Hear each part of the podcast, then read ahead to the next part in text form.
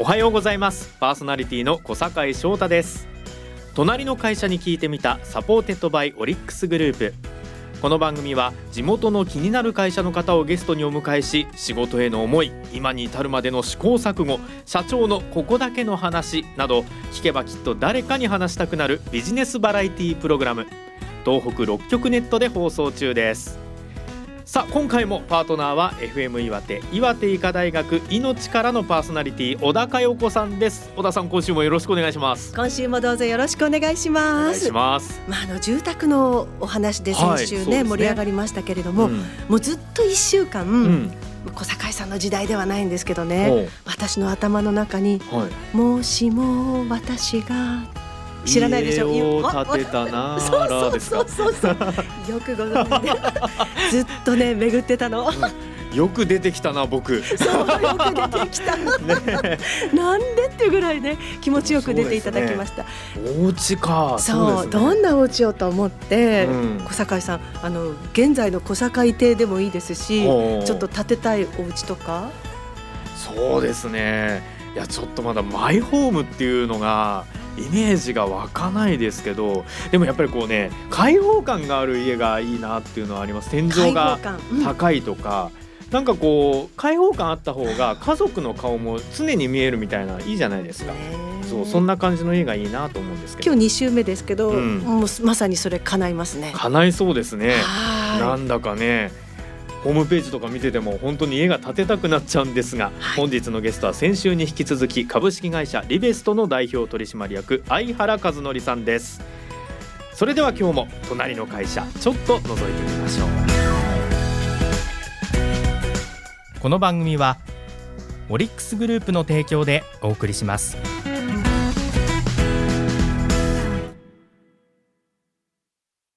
ここは隣の会社のその隣にあるオリックス。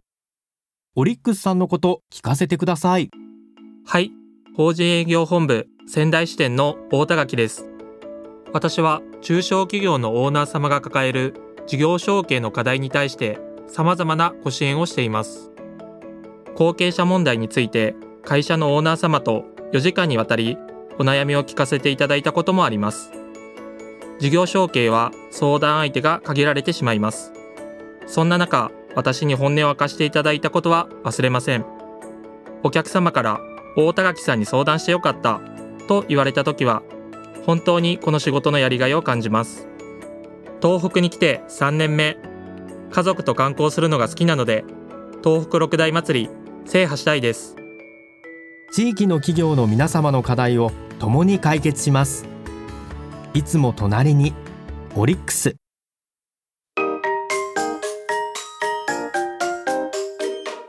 隣の会社に聞いてみた。隣の会社に聞いてみた。パーソナリティの小坂井翔太です。小高代子です。そしてゲストは先週に引き続きまして株式会社リベストの代表取締役相原和則さんです。相原さん今週もよろしくお願いいたします。よろしくお願いします。よろしくお願いします改めて株式会社リベストは岩手に根ざして30年。地域密着型の企業として住む人を思った価値ある家づくりを行っている会社です。はい。改めてどういったお家を作ってらっしゃるのか教えていただけますか？そうですね。あの、はい、東北全般にあのやっぱり北国なんで、うん、あのやっぱ冬はあの寒いし、はい、まあ最近夏もね、あのエアコン冷房が必要な地域でもあるので、うん、まああの四季に応じたやっぱ家づくりっていうのは、もうやっぱり必要かなっていうのはありますよね。で特にあの光熱費ですよね、はい、エネルギーがやっぱり価格高騰しておりますので、やっぱそこはできるだけあのランニングコストがかからないような家づくりっていうのは、まあ、特に東北北海道は大事かなとは思いますね。で暖房ってあの、はい、電気代で言ったら冷房よりも暖房の方が大体2倍ぐらいあのかかっちゃうんですねだから性能のいい家をやっぱり作っていかないと、やっぱそこはあのカバーできないなっていうのはありますよね。なるほどね。小坂井さんのお家って、はい、エアコン何台入ってます？えー、何台？何台あるかな？ちょっとなんか数えきれないぐらい。部屋それぞれにあるからうちの部屋何個だっけと思って。大豪邸の なんかすごい嫌なやつみたいになっちゃって。でもなんかそうお家の中の、ね、そうエアコンがどれだけあるかにもよりますし。各部屋一台ぐらいはもう基本ですよね。ね子供部屋もそれぞれあるしなとかいろいろ思っちゃうんですけど。と思うと大変なことになりますもんね。そうですね。でもリベストさんは、うん違うんですよね。ですよね。であのその辺をこの全館冷暖房のシステムを今やってらっしゃるということなんですけど、はい、これ僕の方が名前言っちゃっていいですか、ええ、ゆかこシステムというのがあるんですけど、はい。はい、これはどういうものなんですか、あのー、まあ、基本あの畳1畳分のスペースに、うん、まあ、家庭用のエアコン1台あって、まあ、それのそれで出したあの、まあ、暖気冷気を各部屋にあのファンで風を送ってるっていうシステムなんですけど。えじゃあ一台あれば全部のお家全体、家全体ですね。えー、はい、えそれは一台あるものの空気を送ってる流してるそうですね。あのまあ流してるっていうまあそうですね、出し出してるんですけどそれをまた空調室に戻るようなシステムなんでまあ、循環してるんです、ね、あ循環して、はい、循環してるんですね。じゃあ一個空調の木っていうのがある、はい、そこからこう流れていってそうですね。空調室から、はい、まあ、空気出して、うん、それがまあ戻ってまあ、循環して戻ってきてるっていうそういうシステムなんですけどなので各部屋で、あの通常のそのエアコンの風っていうか、うん、まあ、それはほぼ感じない。ですね。もう自然の対流的な感じですよね。自然のじゃあ中の空気で快適に過ごせるっていう、はいはい、体感的には風はほぼ感じない。ほぼ感じない。はい、はあ、まああのー、ね先週もちょっと言いましたけど、覆面覆面調査に行かれた小田隊員としては、本当に常春って書いてたんですけど、本当に柔らかい空気感で。あ、そうかそうか。ショールームで体感されたんですね。そうですそうです。お邪魔しました。ありがとうございました。で、あのなんでしょう。2階建てであろうと、半地下があったり上が屋根裏を上手に使っていようと1台だったんですよ。1台でっていう50坪超えてましたよね。そうですね。まあだほぼ60坪台まではだまあなんとか1台で、はい、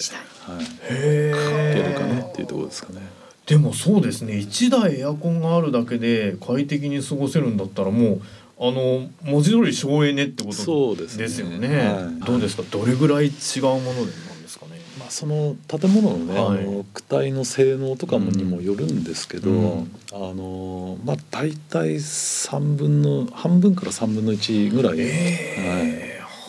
ー、はい、安くなってるかなとは思います。はい。ですからだからそれが冬中夏中、まあ、特に東北でいうと冬の間っていう、はい。はい、そこの部分だけ取っても、うん、それだけやっぱお家住まれている方にとっても省エネ。そうですね。もちろん光熱費もかからない、これはちょっとすごいシステムですね。はい、でもねただ、うん、誰もがじゃあ湯加を採用しましょうというと、うんそうじゃないんですよね。ちゃんと由香子が生きる家づくりっていうのが、はい、ちょっと聞かせていただいていいですか？うん、あのまあ基本、うん、このシステムあの使うにあたってはやっぱりあの建物のあの躯体性能っていうか、うん、あの断熱であったり。はいあと気密性能であったり、まあ、隙間ですよね。家の隙間っていうところなんですけど、まあ、そこの性能を上げていかないといくらこの設備使っても、あのせっかくの暖気が外に逃げてるようじゃダメなので。そこら辺の断熱基準とかに関しては、あの北海道の基準よりも厳しい基準で、あ。の作ってるんですね。はい、そうしないとやっぱりあのこういった性能は出ないので、うん、まあ、そこら辺はあの、まあ、いろいろやっぱ勉強しながらやってきたところではあるんですけどね。あの断熱材の使い方、うん、そしてあの基礎、まあ、ベタ基礎なんですけど。ごめん興奮してしまうんです大好きすぎて。もう見てきてるとね、うん、基礎の部分にも断熱材使ってるんですよ。で、ね、窓はもちろんトリプルサッシ。うんですね。まああとそうですね。あの最近やってる中で、まあお客様からこう指示されてる部分っていうのがやっぱりあの全館空調なんで、まあ、床の下まであ,、まあ、あのあったかいんで、まあ、空間利用は、あの得意分野ではありますね。あのあえてあの断熱したりとかってもうくるっともうなってるので、まあ、床下っていうかもう基礎の下まで、あの使える空間、だから高さも結構利用できる高さも普通の家よりは、あのまあ、利用できる空間が多いっていうところもあるので。まあ、半地下だったりとか、はい、あと1階と2階のあの空間も利用したりとか、まあ、屋根の小屋裏とかも、はい、いろんなそのスペースの使い方も、あのたくさんこうバリエーションはあるなっていうところで、まあ、楽しんでもらってるっていうか、設計の段階からですね,、はい、そういうのも、まあ、今最近多いですかね。はい。隣の会社に聞いてみた。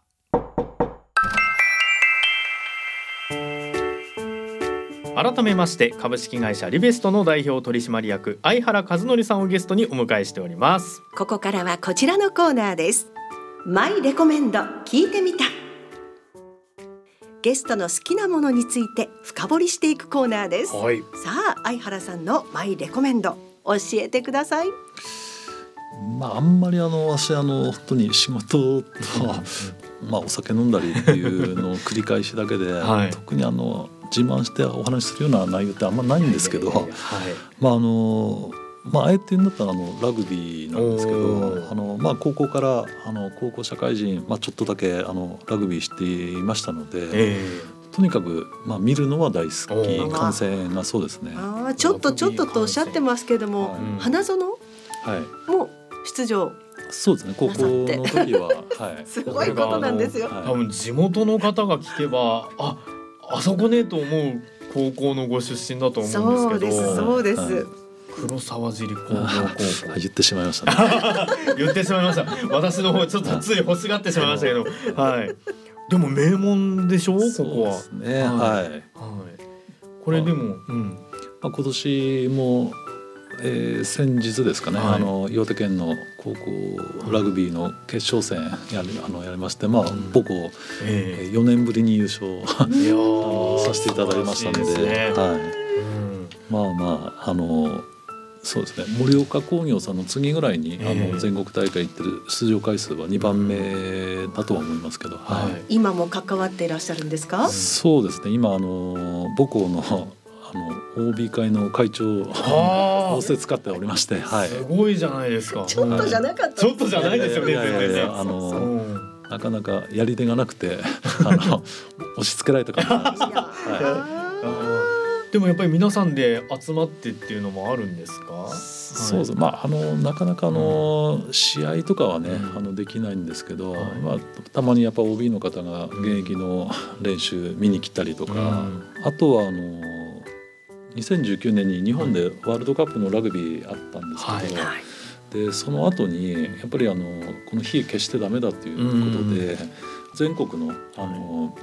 まあ、元高校ラガーの,、あのチームを編成して、花園で、あのマスターズラグビーマスターズ花園っていう大会が去年から。で今年で2回目なんですけど、はい、えー、そういう大会がありまして、まあ、ラグビーを盛り上げるっていう趣旨で、あのやったらしいんですけど、はい、まあ、僕はあの2年続けて、はい、あのこの間もあの行ってきたんですけど、えー、はい、じゃあ花園のあれはコートでいいのかなラグビーっていうのは、まあ、グランド。グランド。かグランドグランド。踏んだそうですあの芝を踏んできました、はい、うわえー、でも夢の舞台ですもんね。そうですね。まあほぼほぼあの練習しないでもう試合なんで、はい。まあさすがにやっぱ怖いんで。私あの10分前後出場したんですけど、はい。はい、できるだけあのボール触らないようにして。まあ、ほぼ逃げてたような感じなんですけど、はい、まあでもあの、まあ、記念に、はい、ポジションはどちらですか？ポジションはねあのフランカーって、あの7番の背番号をつけてるポジションなんですけど、はい。まあ、そこでやってきまして、はい、かっこいい。ですね。ちょっとあの逃げ逃げてる相原さんも見てみたかったけど、普段普段お仕事で真っ向から進んでらっしゃるんで。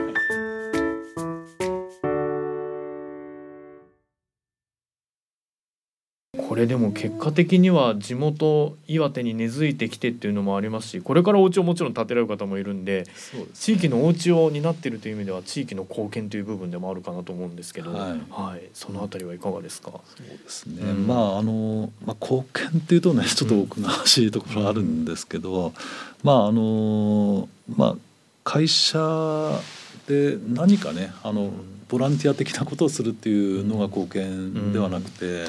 やっぱあの会社がやっぱあり続けるっていうのがまず一番大事かなとは思ってますね。やっぱ私どもの仕事に関して言うと関わってる業者さんの数現場の現場の職人さんの数だけでもやっぱり30前後や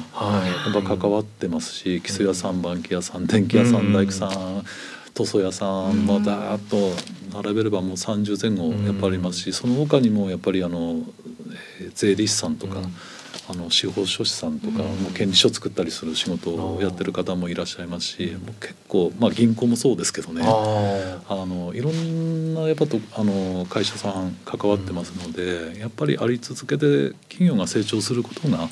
あの雇用にもつながりますしあのいろんな部分でやっぱりそのまあ、地域貢献につながってるんじゃないかなっていうのはありますよね。そうですね、はいなんか改めて一軒の家にはいろんな人が関わってるしいろんなストーリーがあるんだなっていうのをなんかちょっと感じさせていただけたようなね感じもするんですけども。今後なんですけど会社のまあ進む道としてはどういったことを描いてらっしゃるんでしょう？進む道ですか、うん、進む道。うん。あんまりあの 私あの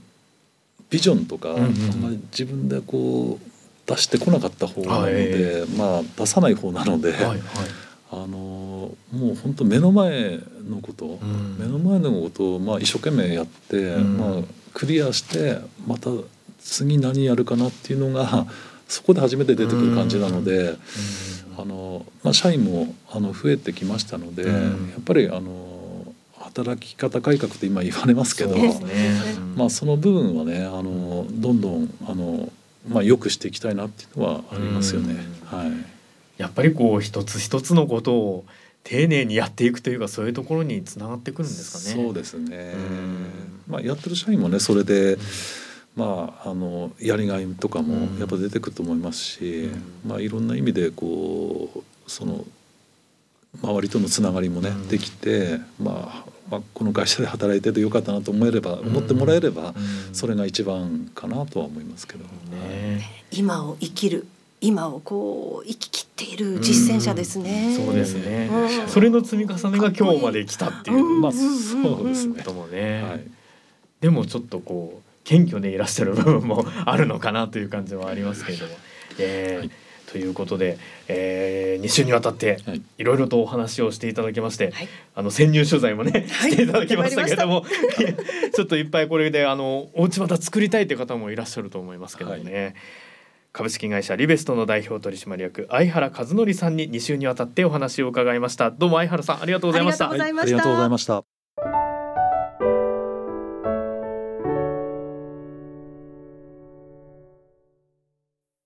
ここは隣の会社のその隣にあるオリックス。オリックスさんのこと聞かせてください。はい、法人営業本部仙台支店の内海です。私の仕事は地域の企業経営者様より課題やニーズを伺い、リースや不動産関連ビジネス、太陽光発電設備の導入支援など多様なサービスをご提供することです。従業員のことや会社の未来のこと、経営者の方々がいかに広く深く考え舵取りをされているのか社会人1年目の今から学んでいます。まずは一日でも早く仕事を覚えうつみになら相談してみようと思っていただけるよう地域の皆様から信頼される関係性を築いていきたいです。地域の企業の皆様の課題を共に解決します。いつも隣にオリックス。隣の会社に聞いてみたそろそろお別れの時間です。さあ2週にわたって相原さんに様々なお話を伺ってまいりましたけども。ねあの相原さんの一番魅力的なところが謙虚だっていうところだと思うんですよ。すごい魅力的なお話いっぱいしていただいてるんですけどでも最終的にはいやでもこれからも地道にっていう部分のお話をしていただいた部分だと思うんですけど。そして今を大切に、うん、今今ね、今を生きる人、うん、ただね根っこの部分はお客様に一人一人にこうしっかり誠実にっていう部分はね感じられたので、その辺がやっぱりトップ大事な部分なのかなっていうのも改めて感じました、地元工務店ならではのスピーディーさも感じましたしね、うんはい、多分これからますます成長していくんじゃないでしょうか、そうですね。本当に原さんありがとうございましたさあ番組では皆さんからのメッセージもお待ちしています。番組の感想質問など番組サイトのメッセージフォームから送ってください。また番組公式 X と Facebook ページもぜひチェックしてみてください。番組サイトにリンクが載っています。ハッシュタグは隣の会社。隣のはひらがなで会社はカタカナです。どうぞ感想もお寄せいただきたいと思います、はい、また放送から1週間はラジコのタイムフリーで聞けることはもちろんなんですが、ポッドキャストでも放送を聞くことができます、はい、あの部分をもう一度聞きたいとかね、うん、聞き逃した方はぜひぜひ活用していただきたいと思います、はい、まあところであの小坂井さん、うん、感想をお待ちしていますと毎回言ってますけど、どうです？周囲の方々から感想をもらったりなど。これね私の X とかにも来たりあと DM でちょっといただいたりもしたんですけど社長さんのパワーってすごいんだねっていう話を 結構届きます。あいいですねで結構いろんな業界の方にお話伺えてるじゃないですかやっぱりね皆さんね面白いと思っていただいてるみたいで、いやまだまだ皆さんからの感想お待ちしておりますよ。すね、ぜひねポッドキャストでも聞きますので全国の皆さんから感想をお待ちしております。今日も最後までお付き合いありがとうございました。ここまでの相手は小坂井翔太と小高代子でした。隣の会社に聞いてみた。また来週お会いしましょう。この番組はオリックスグループの提供でお送りしました。